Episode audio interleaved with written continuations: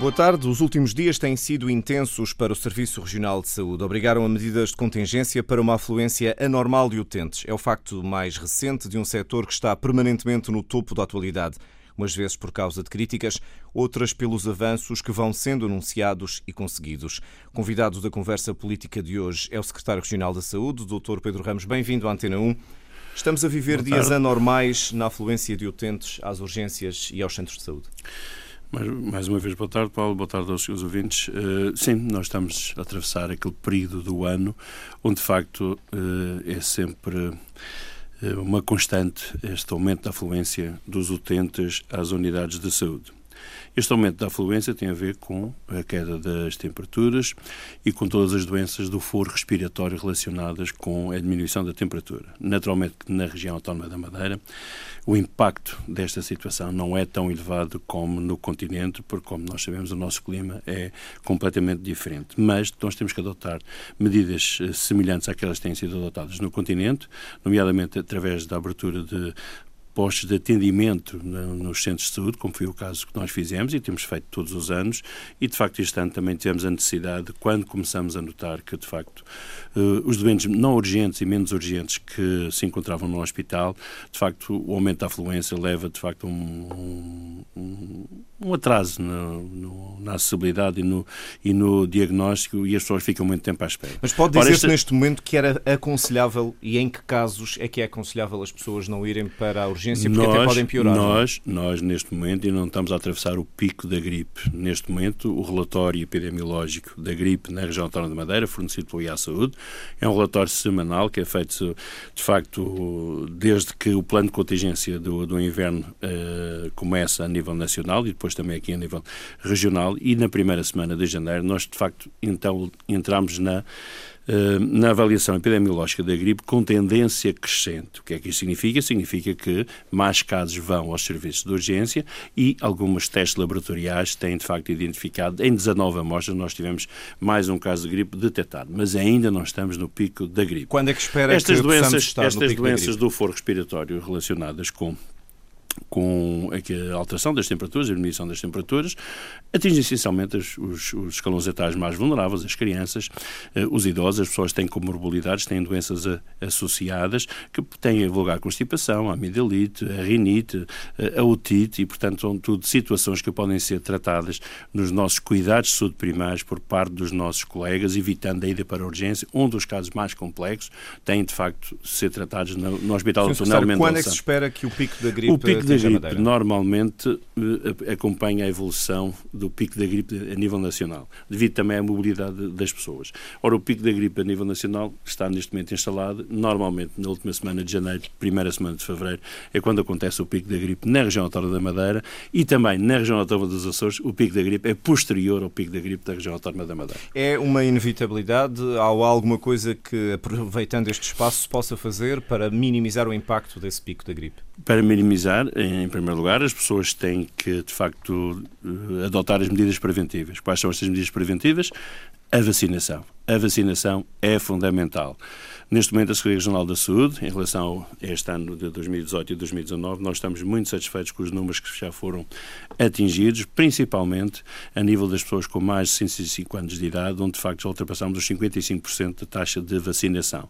Por outro lado, notamos também um aumento e quase que atingimos os 40% neste momento no que diz respeito aos profissionais de saúde, embora haja alguma assimetria entre médicos, enfermeiros, técnicos, assistentes operacionais.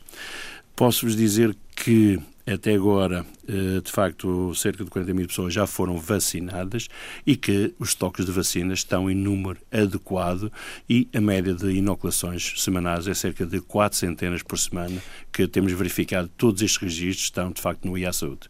Continua a fazer sentido a vacina nesta altura? Já estamos a meio da temporada, digamos As assim. As pessoas devem sempre se vacinar porque assim conseguem minimizar os riscos de poderem ter, de facto, uma infecção e um, neste caso, viral uma gripe com maior impacto sobre a sua situação, sobre a sua saúde. Sr. Secretário, esta situação obrigou a adaptações não só à abertura até mais tarde de centros de saúde, de, de áreas uh, densamente povoadas, mas também à reorganização de espaços, creio que no João da Almada e até mesmo em alguns centros de saúde. Esta é uma medida extrema porque é mais difícil, digamos assim, este ano ou é normal que seja assim? Faz parte de um plano que é aplicado todos os anos?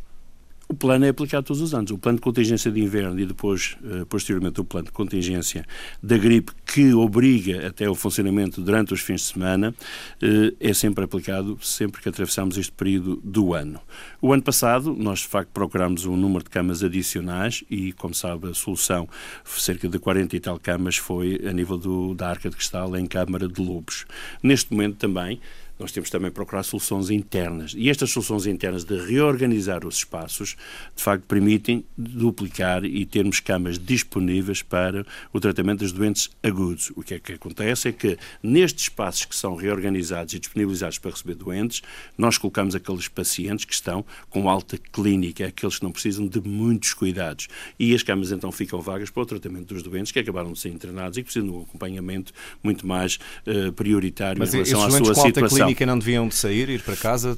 Como sabe, isto é uma situação que de, já se instala há muitos anos e que, que, é do conhecimento de todos, onde o Governo Regional procura sistematicamente soluções, neste caso o ano passado já, de facto, eh, anunciámos a portaria da Rede Regional de Cuidados Continuados Integrados, com os valores, eh, de facto, estão associados às vários tipos, a várias tipologias de, de unidades de internamento e, neste momento, estamos à espera, de facto, com todos aquilo que é unidades privadas possam se candidatar para poderem receber estes doentes. Estes 600 doentes que nós temos em termos de altas clínicas no hospital continuam a ser tratados e nós vamos tentar, de facto, ir aos poucos escoando esses doentes para outro tipo de unidades para que o hospital possa desempenhar a sua missão. Há, algumas, há alguns relatos, há pelo menos indicações nesse sentido, pedir-lhe confirmasse ou não esta situação de que Parte desta reorganização de camas que tem sido necessário fazer tem também a ver com as obras nos marmeleiros, que estão a condicionar o, o atendimento feito nesse hospital e a capacidade de camas da, do, as obras As obras dos marmeleiros eram obras que eram fundamentais e que já há muito tempo que os profissionais da saúde esperavam que eh, rapidamente se iniciassem. Finalmente elas estão em curso, os marmeleiros estão a ficar com outra fachada, não só externa, mas também vão ficar com outro interior no que diz respeito às enfermarias. Isto vai trazer maior humanização, não só para os profissionais que já estavam à espera destas obras há muito tempo, mas também para os, os doentes que acabam por temporariamente ficar ali internados. Naturalmente que quando nós estamos em obras numa determinada unidade, até na nossa casa, há sempre algum constrangimento. Eu aproveito para agradecer esta oportunidade, para agradecer a todos os profissionais que de facto têm continuado a trabalhar no, no meio e, portanto, enquanto as obras decorrem e naturalmente que as obras neste momento, devido a esta situação e a uma maior afluência,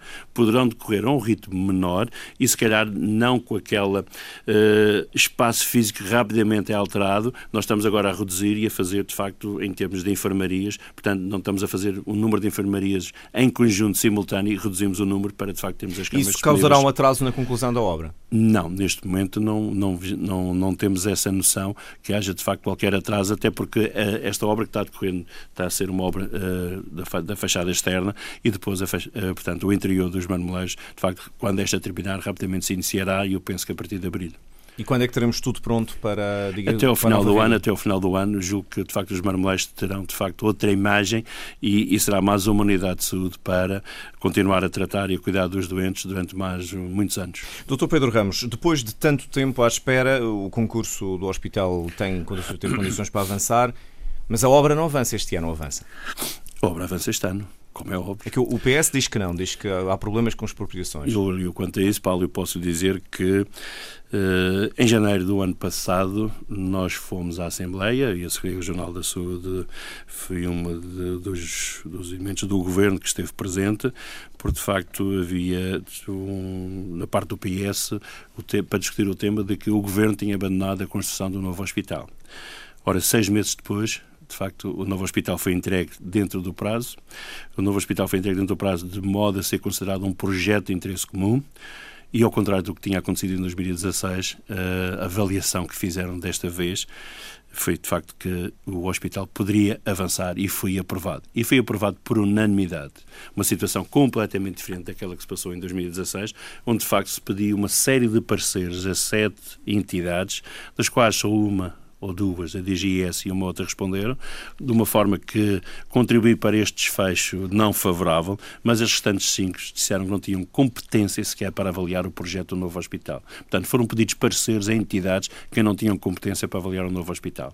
Naturalmente, nós não, não desistimos e por isso, dois anos depois, o hospital é uma realidade. O concurso, é uma realidade do concurso. O concurso foi lançado, o concurso foi lançado e, naturalmente, que o hospital vai avançar este ano. O que o PS diz é que, citando o vice-presidente do governo, houve e continua a haver problemas ainda com as expropriações. E por causa as disso expropriações, As expropriações continuam em bom ritmo, nós temos mais de 90% das expropriações feitas e temos as expropriações feitas naqueles terrenos que são necessários para o hospital poder avançar. E isso não é um obstáculo, o facto de ainda haver expropriações em áreas limítrofes do espaço físico do novo hospital. Então está em que condições não condiciona, de garantir, condiciona, sem margem sim, para sim, dúvidas, sim, que este ano, 2019, há obras do hospital. sim, sim.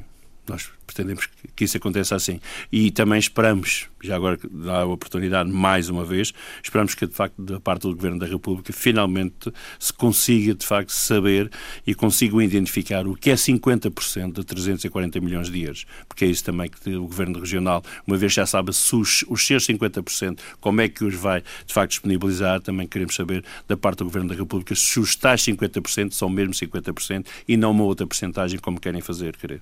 Neste momento estamos a assistir na Madeira uma reorganização do setor da saúde, não só a nível público, com o projeto do novo hospital, mas também uh, ao nível do setor privado. Há um hospital prestes a abrir uh, e há uma reorganização em clínicas que, no fundo, são outro concorrente, outro grupo concorrente deste hospital. Como é que, enquanto responsável pela saúde, também tutela estes hospitais, num certo sentido, encara esta, esta, esta situação?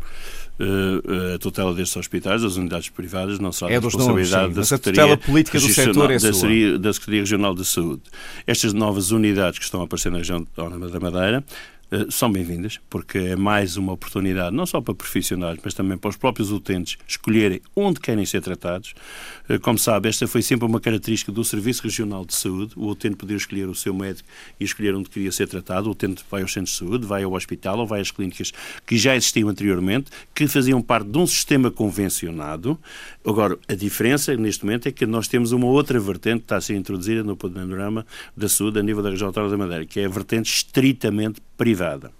Ora, o aparecimento de unidades privadas uh, obedece, de facto, a uma avaliação do mercado, e eu penso que tanto da parte do Hospital da Luz como da parte do Hospital Privado particular da Madeira, que, de facto, todos esses estudos uh, estão feitos e sabem a realidade com que se deparam ou com que se vão deparar aqui na região autónoma uh, Mas é da Madeira. Para a saúde aqui, agora, é sempre, é sempre benéfico e são sempre, são sempre unidades bem-vindas e aquilo que tivemos que articular com estes sistemas estritamente privados, naturalmente que o sistema público vai ter necessidade de, numa situação ou noutra, de poder ter necessidade de fazer algum acordo ou algum protocolo no sentido de resolver algum problema que, no caso do sistema público, se entender que de facto não estamos a dar a devida resposta. Portanto, essas como, unidades, exemplo, onde é como complementares, poderão até colaborar na nossa recuperação de, das listas de espera em termos de exames imagiológicos Acho que é uma área extremamente uh, importante onde nós podemos reduzir rapidamente. Agora, o que, nós, o que nós queremos é que, de facto, o corpo clínico destes hospitais privados seja da sua inteira responsabilidade e que não venham buscar todos aqueles profissionais cuja formação foi da responsabilidade do sistema público e que estavam a fazer a sua atividade no sistema público. Mas isso já de facto, esta saída, esta saída de profissionais do sistema público para o sistema privado é uma saída que tem que ser bloqueada, tem que ser travada, porque de facto o investimento que o sistema público faz nestes profissionais tem que ser de alguma forma recompensado pelos anos de, que de facto proporcionou a esses profissionais, porque foi responsável pela sua formação, e vamos ver quais são as novas regras de, de mercado que vão acontecer, porque, como sabe, saiu agora recentemente uma nova Lei de Bases da Saúde, em que se privilegia uh, o sistema público e, e, naturalmente, o sistema público tem que arranjar instrumentos e tem que arranjar forma de fixar os seus médicos para evitar esta saída para o sistema privado. Porque depois, depois entramos numa situação em que o sistema público tem os seus profissionais, tem os seus constrangimentos e consegue dar a resposta que dá.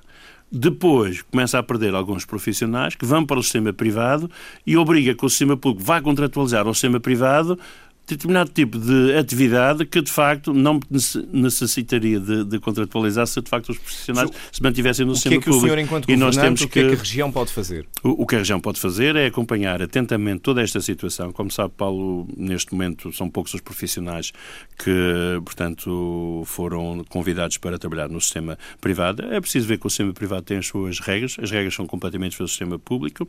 As exigências também são uh, extremamente intensas para em termos de produtividade.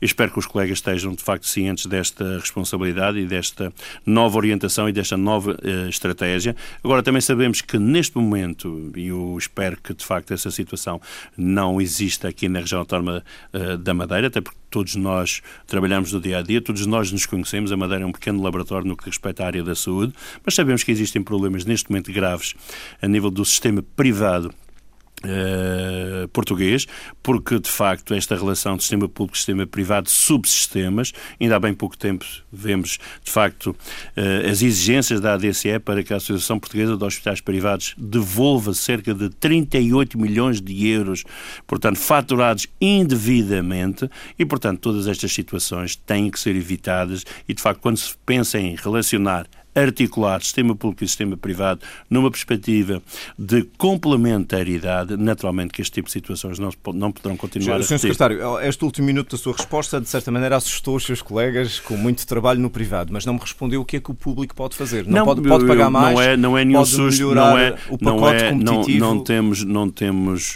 nós não estamos a, a provocar nenhum receio, até porque eu sou, sou médico de profissão, tenho especialidade de cirurgia geral, eh, fiz medicina pública Pública e Medicina convencionada durante estes 30 anos de atividade profissional na região autónoma da Madeira. Eu conheço as regras do jogo implementadas até agora. Agora, simplesmente as regras que vão funcionar com a chegada destas duas novas unidades privadas eh, são regras com alguma alteração. E aqui o que nós temos que fazer é uma adaptação correta e adequada, mantendo a sustentabilidade do Serviço Regional de Saúde, sem prejudicar o utente e mantendo uma prestação com segurança e qualidade, tanto no sistema público como no sistema privado. Mas, eh, desculpe-me a insistência, mas eh, confesso que não percebi. O, isso, em que medida é que isso impede que um hospital privado destes uh, convide e ofereça um salário não, mas, um mas, médico mas do nós público? não temos Nós não temos, nós não temos neste momento maneira de bloquear a saída dos profissionais para as unidades privadas, aliciados, de facto, por uma nova remuneração. Agora, aquilo que o sistema público também está a fazer é utilizar todos os seus meios que têm à sua disposição neste momento e que são os possíveis em termos de contratação pública, no sentido de fixar os nossos profissionais. É preciso ver que no sistema público, para além da possibilidade da formação, da diferenciação, há também ainda a possibilidade de investigação e são tudo, de facto, eh, eh, meios que neste momento o ensino privado ainda não põe ao dispor dos nossos colegas. Portanto, aquilo que eu penso é que o sistema privado é sempre bem-vindo, o sistema privado eh, tem que se complementar e tem que articular com o sistema público, mas não deve nem pode fragilizar o sistema público no que diz respeito aos recursos humanos, porque de facto o nosso hospital tem já problemas que cheguem, eh, mas nós não podemos bloquear isto. O Sr. Secretário disse que, eh, enfim, a expectativa de produtividade no, no setor privado é grande e por isso também eh, era bom que os colegas, os seus colegas que saíram, tivessem consciência disso. Isso é implicitamente admitir que a produtividade é menor no setor público? Não, não é, não é implicitamente permitir ou admitir que a, a produtividade esteja menor no, no sistema público, mas as regras do privado, e os nossos colegas sabem, são completamente diferentes do sistema público. Em relação à produtividade, Como por e exemplo? apesar de, todos os, apesar de todos os constrangimentos, apesar de todos os constrangimentos que existem e todas as situações que podem eventualmente prejudicar o funcionamento do sistema público, a produtividade no sistema público até aumentou. Se reparar, nós até temos neste momento uma população com literacia em saúde, digamos que, que melhorou substancialmente. As pessoas recorrem mais aos cuidados de saúde primários, correm mais às urgências dos cuidados de saúde primários, em vez de recorrer ao hospital. E, portanto, o hospital tem a sua missão para tratar os doentes agudos. Em relação à produtividade, apesar de todos os constrangimentos e das obras e de, das obras que têm sido feitas a nível do bloco de obstetrícia, a nível das obras que vão começar agora no serviço de urgência e no bloco operatório convencional, apesar de termos um novo hospital de, dentro de cinco anos, mas é preciso ver que estas obras estão já perfeitamente programadas, têm fundos sociais têm fundos, portanto, europeus e, naturalmente, nós temos que utilizar esta verba e acho que é importante para os profissionais para continuar a trabalhar. A motivação dos profissionais para trabalharem no sistema público é, digamos que essa possibilidade que eu já disse de formação, de diferenciação, Mas a região continuar, não, a região continuar, não pode pagar mais, continuar, pode. de continuar a progredir na carreira, continuar a progredir na carreira. É preciso ver que neste momento nós abrimos o mestrado integrado em medicina para completarmos o ciclo básico na Madeira ao fim de 12 anos, 14 anos, e a partir de, deste ano, 2019, 2020, vamos ter também o terceiro ano e o caminho é também depois passarmos para o outro ciclo do mestrado integrado em medicina. Esta é mais uma oportunidade para os médicos eh, conhecer o Serviço Regional de Saúde e se fixarem no Serviço Regional de Saúde.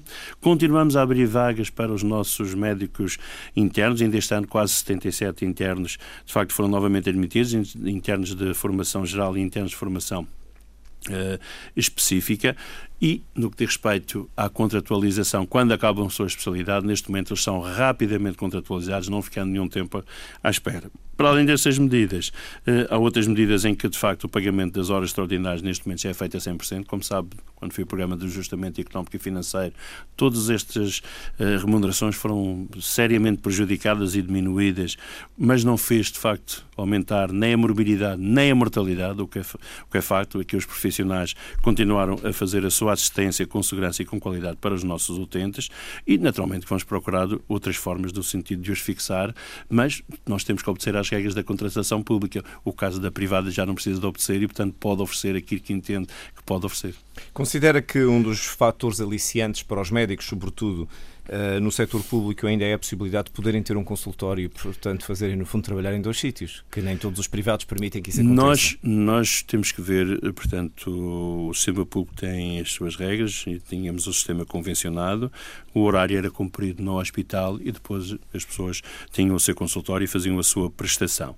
Até mesmo estes colegas com estes consultórios, vamos ver o que é que vai acontecer com o aparecimento destas duas novas unidades privadas, onde, de facto, provavelmente vão provocar uma deslocalização dos pacientes para estas unidades privadas. Portanto, estes colegas têm estas pequenas unidades clínicas a funcionar já há vários anos aqui na região, totalmente comparticipadas pelo Serviço Regional de Saúde. Vamos ver o que é que vai acontecer, portanto, se os doentes começarem-se a deslocar. Isto é um novo paradigma da saúde da região autónoma da Madeira que nós temos que acompanhar atentamente e, acima de tudo, o que eu digo é que o sistema público, o sistema convencionado e o sistema privado têm que arranjar uma forma adequada e ajustada de equilíbrio para manter a sustentabilidade do Serviço Regional Nacional de Saúde. Mas essa solução, a solução de uma saúde convencionada na Madeira, na sua opinião, tem que ser mantida? Esta solução tem que ser mantida, porque aliás foi uma solução que foi uma solução assumida já há 40 anos pelo Dr. Nélio Mendonça, o pai de facto de toda esta reestruturação do Serviço Regional de Saúde com sucesso, com tanto sucesso que na altura em que o professor Correia de Campos era Ministro da Saúde, tentou transferir para Lisboa este tipo de convenções que existiam já no Serviço Regional de Saúde, porque de facto abre uma nova porta para o utente da região autónoma da Madeira, que no hospital poderá não ter rapidamente acesso e por isso tinha de facto o sistema convencionado, onde as consultas, os bens complementares e, e a abordagem do, da sua situação eram comparticipadas pelo IA Saúde. Admitindo, como é natural que se admita, que estes hospitais, quer o Hospital da Luz, quer o Hospital Privado da Madeira, um, estejam exatamente a contar com, com, com as parcerias com a região, por exemplo, nas cirurgias, recuperação de listas de espera, admitindo esse pressuposto, vamos ter mais gastos com a saúde, porque no fundo a região tem que comprar fora, não, é? não é? Porque não todas as parcerias, todas as parcerias que irão ser estabelecidas terão ter que sempre eh, eh, em conta, ter sempre em conta de facto a sustentabilidade do Serviço Regional de Saúde e irão ser estabelecidas parcerias sempre que o Serviço Regional de Saúde entender que este tem que estabelecer e isto não será de uma forma crónica, mas, mas sempre, sempre que, que for necessário, é? mas sempre que for necessário, naturalmente que é melhor estabelecer uma parceria com alguma unidade que também tem a resposta aqui na região autónoma da Madeira do que levar o doente para Lisboa. E neste momento, uh, com as listas que existem, uh, isso quase de certeza vai acontecer. É preciso ver que nós, nós uh, também gostamos de premiar os nossos profissionais e aqueles que ficam no serviço público da região autónoma da Madeira. E o diploma que fizemos, de facto, cair uh, aqui na região, permitindo a contratualização interna adicional para aumentar a produção adicional. É um diploma que permite fazer, de facto, contratos com os colegas que trabalham no sistema público para, a nível hospitalar, poderem dar resposta não só em termos de intervenções cirúrgicas, e por isso é que temos o programa de recuperação de listas de espera, que também tem um suplemento do Governo Regional, mas também no que diz respeito à recuperação de meios complementares de diagnóstica e terapêutica. E, portanto, em primeiro lugar, vamos ver a resposta interna e depois vamos ver se precisamos de resposta externa. Deixe-me fazer uma pergunta ao contrário, Sr. Secretário. Do ponto de vista de um governante que tem que gerir recursos limitados, como são todos os recursos e particularmente no caso da saúde, haver um hospital uh, privado ou dois uh, para onde possam ir as pessoas que de facto podem pagar é um alívio para o serviço público. É um alívio se toda a responsabilidade dessa abordagem do doente em termos de acessibilidade, diagnóstico, utilização de meios complementares, procedimentos e tratamento for apenas da responsabilidade tanto do doente como do, do próprio hospital. Eh, mas, como sabe, o dinheiro não abunda no nosso país e, naturalmente, nós temos que fazer contas à vida e vamos ver então como é que isto irá funcionar. Mas aquilo que eu devo dizer é que o sistema público é prioritário, o sistema público sempre foi um pilar uh, da saúde aqui na região autónoma da Madeira. Há 40 anos que estamos muito confortáveis com as regras e o funcionamento do Serviço Regional de Saúde. Agora, naturalmente, que o aparecimento, e volto mais uma vez a dizer, para que não interpretem mal os meus comentários, que o aparecimento de duas unidades privadas, porque sempre apareceram sempre tivemos clínicas a, a, trabalhar aqui na região autónoma da Madeira, com as convenções com os profissionais, mas o aparecimento destas duas unidades privadas, de facto, são mais duas unidades. O, a população da região autónoma da Madeira não aumentou. Portanto, é preciso ver depois também, e por isso penso que eu digo que devem ter feito os estudos de mercado de forma também de avaliarem a sustentabilidade destas duas novas unidades. Mas se tirasse um pouco de pressão do público, não era mau? Retirar a pressão do público, o público eh, só se considera sob pressão se nota que já há muito tempo não dá a dar a resposta devida, porque se tivermos a dotação em termos de recursos humanos adequada, de médicos, de enfermeiros, de assistentes operacionais, o público dará sempre a resposta. E mais, é preciso ver que o sistema público dará sempre uma resposta superior às unidades privadas, até pelas pela existência de especialidades que só existem no sistema público e que não existem no sistema privado, até porque a complexidade de muitas intervenções só devem ser feitas no sistema público pelo apoio que tem em termos de unidade de cuidados intensivos. Doutor Pedro Ramos, eh, clarifique uma, uma questão que confesso que ainda não percebi. Há dias vi hum, declarações suas citadas, não sei se foram exatamente assim, no sentido de desvalorizar um pouco a saída destes clínicos que estão eh, a ir para os hospitais privados. Aqui, pelo que disse aqui hoje, esses clínicos fazem falta. Eh, realmente é, um, é mau, é uma quebra de capacidade trabalho do serviço público estas saídas? O sistema, o sistema público, o sistema público quando perde profissionais que já há muito tempo estavam ligados ao sistema público, naturalmente que nós não encaramos isto de uma forma muito positiva, mas respeitamos a opinião dos colegas e, e, a, e a estratégia que os colegas de facto querem seguir agora nas suas vidas. Uma vez que o sistema público sempre apostou nesses colegas, mas a saída de colegas vai permitir que se possa contratualizar também outros colegas para o sistema público. Quantos médicos fariam falta neste momento para, para o Serviço Regional de Saúde?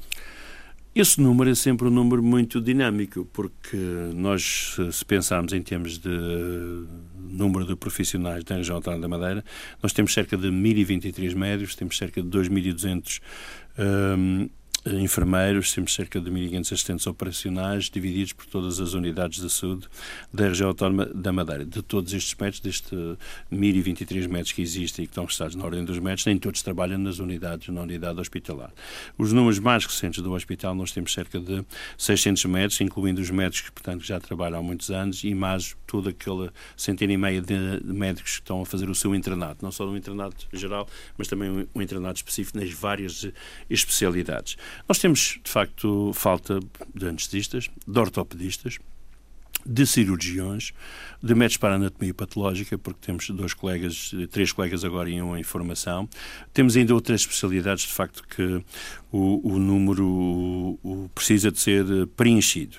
Agora, aquilo que nós fazemos é que todos os anos, quando elaboramos uma lista das nossas necessidades, nós elaboramos essa lista tendo em conta o crescimento gradual dos próprios serviços em termos da sua composição, em termos de, de recursos. Porque e, portanto, este ano vai tentar é suprir idade, essas carências. Qual é, a idade, qual é a idade dos colegas? Há serviços que têm colegas com mais idade e que mais rapidamente se vão formar. Se calhar neste serviço temos que abrir um, temos que fazer um cálculo em 5 anos, uh, o número de colegas que temos que ter já formados tem que corresponder àqueles que se vão, vão, vão se reformar e a toda essa análise não temos feito. Isto passa por uma nova governança clínica que é dotar, de facto, os serviços para a sua atividade em dotação adequada, não só em número de médicos, enfermeiros e também de assistentes operacionais, de facto, para que a nossa prestação continue com elevados níveis de segurança e de qualidade. Número exato, aquilo que posso dizer é que, por exemplo, em relação aos cuidados de saúde primários, nós temos cerca de 137 médicos de família. Precisamos de 180 o número adequado para termos uma cobertura de quase 100%. Portanto, todos os que aparecessem hão de ser contratados. Todos os que aparecessem têm de ser contratados. Aliás, temos contratualizado fora das vagas que temos aberto. Mas já pensando no problema e no controle desse problema, porque destes 137 que agora temos, alguma pequena porcentagem também se reforma nos próximos anos. E então o que é que nós fizemos? Nos próximos anos, o número de vagas que habitualmente nós pedimos para os cuidados de saúde primários, que eram de 10, vão passar a ser de 13 nos próximos 5 anos, todos os anos. E depois, nós temos, temos 137 metros de família neste momento, mas temos 55 em formação, nos vários anos da sua especialidade. Ora, se somarmos estes 137, provavelmente já tínhamos um número adequado. Mas há sempre colegas que eventualmente até podem deixar de viver na Madeira e vão trabalhar fora do Serviço Regional de Saúde, outros que se reformam. E esse exemplo é aplicável a outras especialidades, não é? E, Onde aplicar, é também, e aplicar também noutras especialidades. Portanto, vão entrar médicos no Serviço Regional de Saúde garantidamente sempre, este ano. Sempre, sempre, e vai sempre, mesmo conseguir sempre. cumprir a promessa dos 160 enfermeiros que ainda falta para Essa promessa, os compromissos do Governo são para se cumprir. E, e, portanto, e neste, momento precisamos, neste momento precisamos 160 enfermeiros para totalizarmos o número de 400 enfermeiros que, de facto, houve o compromisso do, do Governo. Estes 400 enfermeiros vão permitir, de facto, ter outras dotações nos vários serviços, nas várias unidades de saúde da região autónoma da Madeira, do Serviço Regional de Saúde, e este número de 160, portanto, no primeiro trimestre, o, o tal concurso de reserva de recrutamento prolongado que já foi aberto o ano passado, vai permitir, sem grandes delongas, com que, de facto, os primeiros 80, nos primeiros tri, primeiro trimestre e os segundos 80 no segundo trimestre possam de facto ser contratualizados. Mas são 160 pessoas mais ou estamos a falar não, da, transfer, não, não, transferência? 160, 160 pessoas mais porque temos 257 neste momento. Mas no vão entrar novos ou a passagem 200, de precários 200, para uma situação não, não, laboral a, mais a solução, a solução dos precários está resolvida na, na região autónoma da Madeira, na área da saúde, foi resolvida o ano passado, com cerca de 180 profissionais que Portanto, deixaram essa situação. Que não existem, sim, lugares novos para sim, trabalhar. Sim, aliás, se reparar, no concurso que foi aberto o ano passado e que já entraram, de facto, cerca de 60 enfermeiros, isso é que nós totalizamos, naquele número dos 400, como é óbvio, já 257, é preciso ver que mais de 200 enfermeiros, cerca de 250, enfermeiros que trabalham fora do país, enfermeiros que trabalham no estrangeiro, mas que fazem parte do Serviço Nacional de Saúde e por várias razões tiveram que emigrar, todos eles concorreram e, portanto, a entrada deles será feita agora de uma forma gradual, são aqueles que estão imediatamente a seguir àqueles que entraram no ano passado. Sr. Secretário, hum, considera possível manter por muito mais tempo eh, uma convenção para o preço das consultas médicas? A região isso, goza isso é um de uma assunto, situação única no isso país. É um assunto, isso é um assunto que, de facto, começou já há vários anos, acompanhou, de facto, o sistema convencionado, teve que, de facto, se criar esta convenção. Havia até uma comissão de acompanhamento para ver se a convenção estava a ser bem interpretada e bem concretizada na região autónoma da Madeira.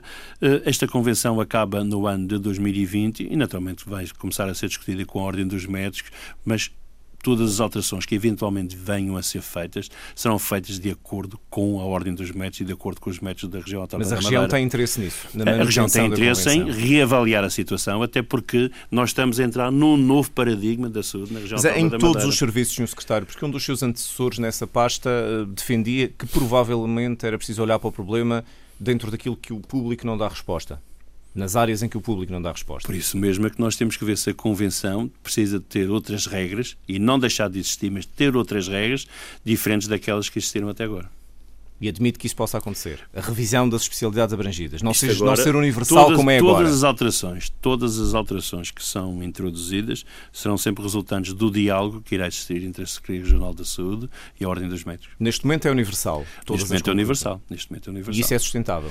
Neste momento, nesta situação em que nós atravessámos até agora foi sustentável. Agora, com o aparecimento de duas unidades privadas, provavelmente já não precisaremos de ter a convenção com as mesmas regras, mas isso, como lhe digo, será objeto de um diálogo e de uma série de reuniões que iremos fazer com a Ordem dos Médicos e com todos os players para saber que nova convenção poderá ter que ser introduzida na região autónoma da Madeira. Vão começar já a rever ou deixar para 2020? Não, nós vamos agora. A convenção só vai, tem que ser alterada em fevereiro de 2020.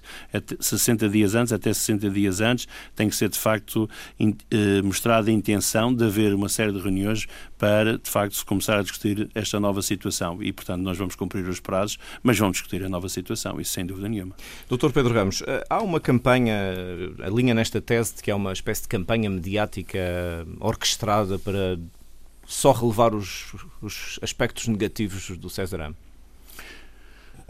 Pronto, Paulo, uh, se você tem essa interpretação, é uma uh, pergunta, se calhar, não, é, é, é, é, se calhar, é se calhar, mas está-me a fazer a pergunta porque, porque há, de facto, há de facto quem defende é essa de facto, é por de facto é que há essa sensibilidade instalada aqui na região autónoma da Madeira.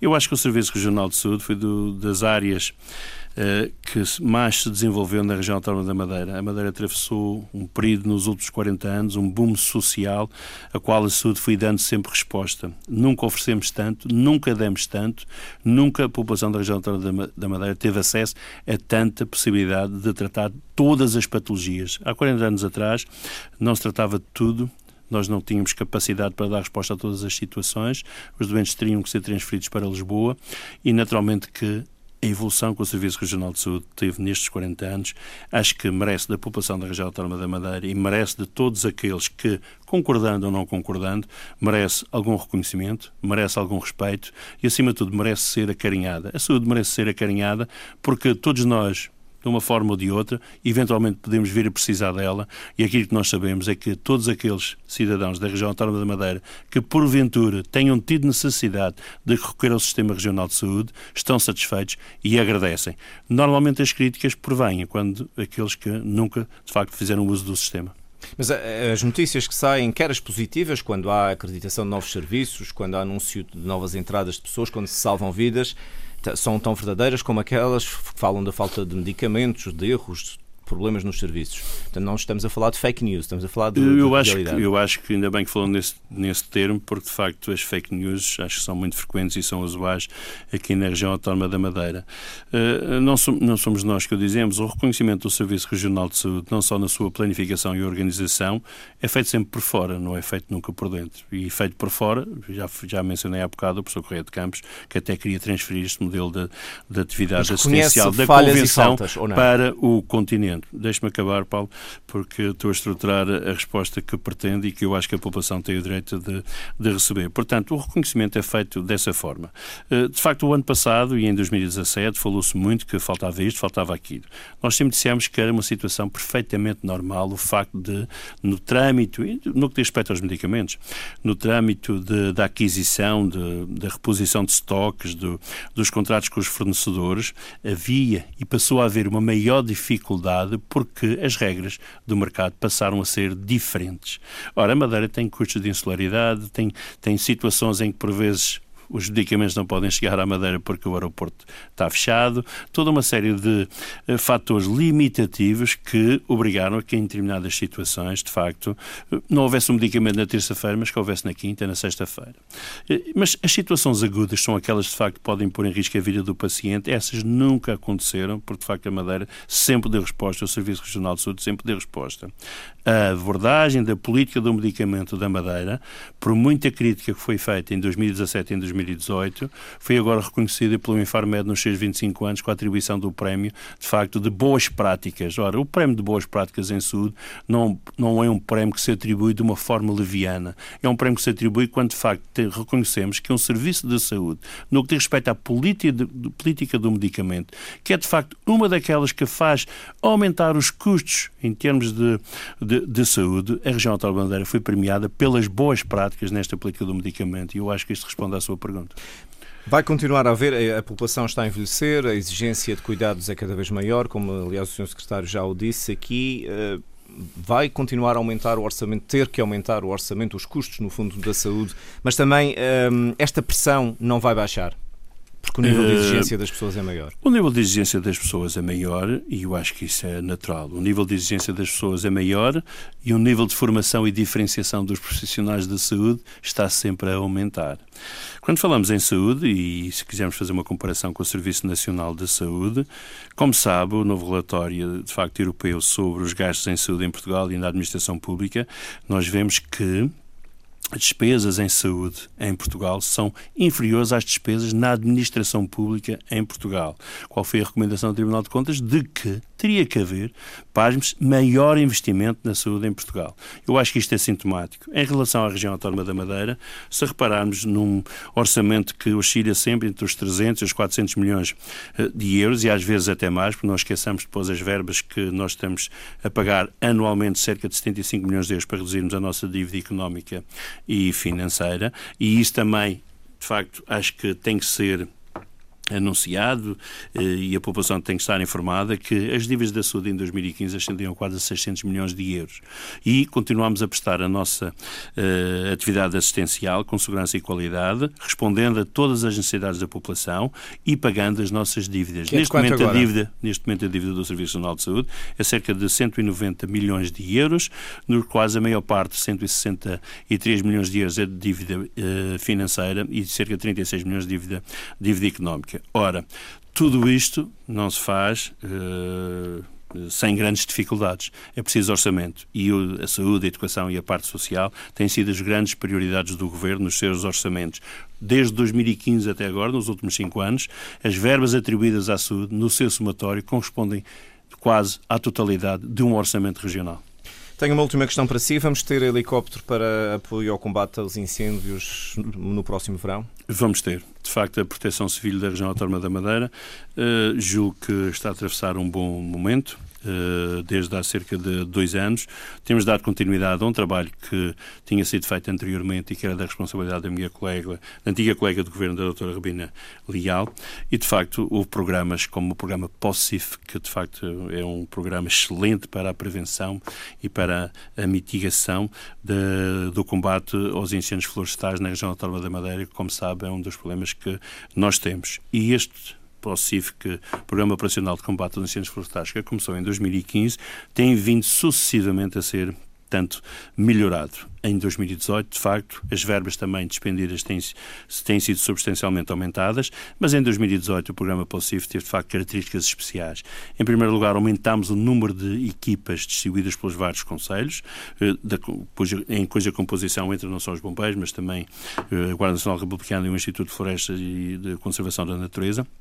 E, acima de tudo, criámos uma estrutura de comando e controle e coordenação a nível da, da proteção civil. Um dos responsáveis das corporações dos vários bombeiros, através de uma escala, tinha a responsabilidade de gerir, de facto, os meios e os recursos necessários a cada, a cada intervenção e criámos uns estados de alerta para as diferentes situações. Para além disso, em 2018, pela primeira vez, tivemos o ano zero da presença de um, de um helicóptero para o combate aos incêndios florestais, que teve uma atuação extremamente positiva em, relação, em termos de balanço final e, naturalmente, que esta situação é uma situação para se manter e posso lhe dizer que já tivemos reunião, porque agora a responsabilidade do combate aos incêndios florestais, como se sabe, a nível de, nacional, passou para uh, o Ministério da Defesa e para a Força Aérea, e já tivemos uma reunião com a Secretária de Estado da Defesa Nacional, onde, de facto, o helicóptero da região autónoma de Madeira para 2019 está aprovado e foi aprovado em reunião do Conselho de Ministros no dia 20 de dezembro, e, portanto, esta é uma garantia que nós já temos que, para aquele período de 15 de junho a 15 de outubro, nós teremos novamente o helicóptero a funcionar na região. Com os custos suportados pela região ou pela República? Os custos sempre suportados pela região. Esse... Embora também nós eh, já o ano passado dissemos e este ano voltámos a dizer que nós fazemos parte do território nacional.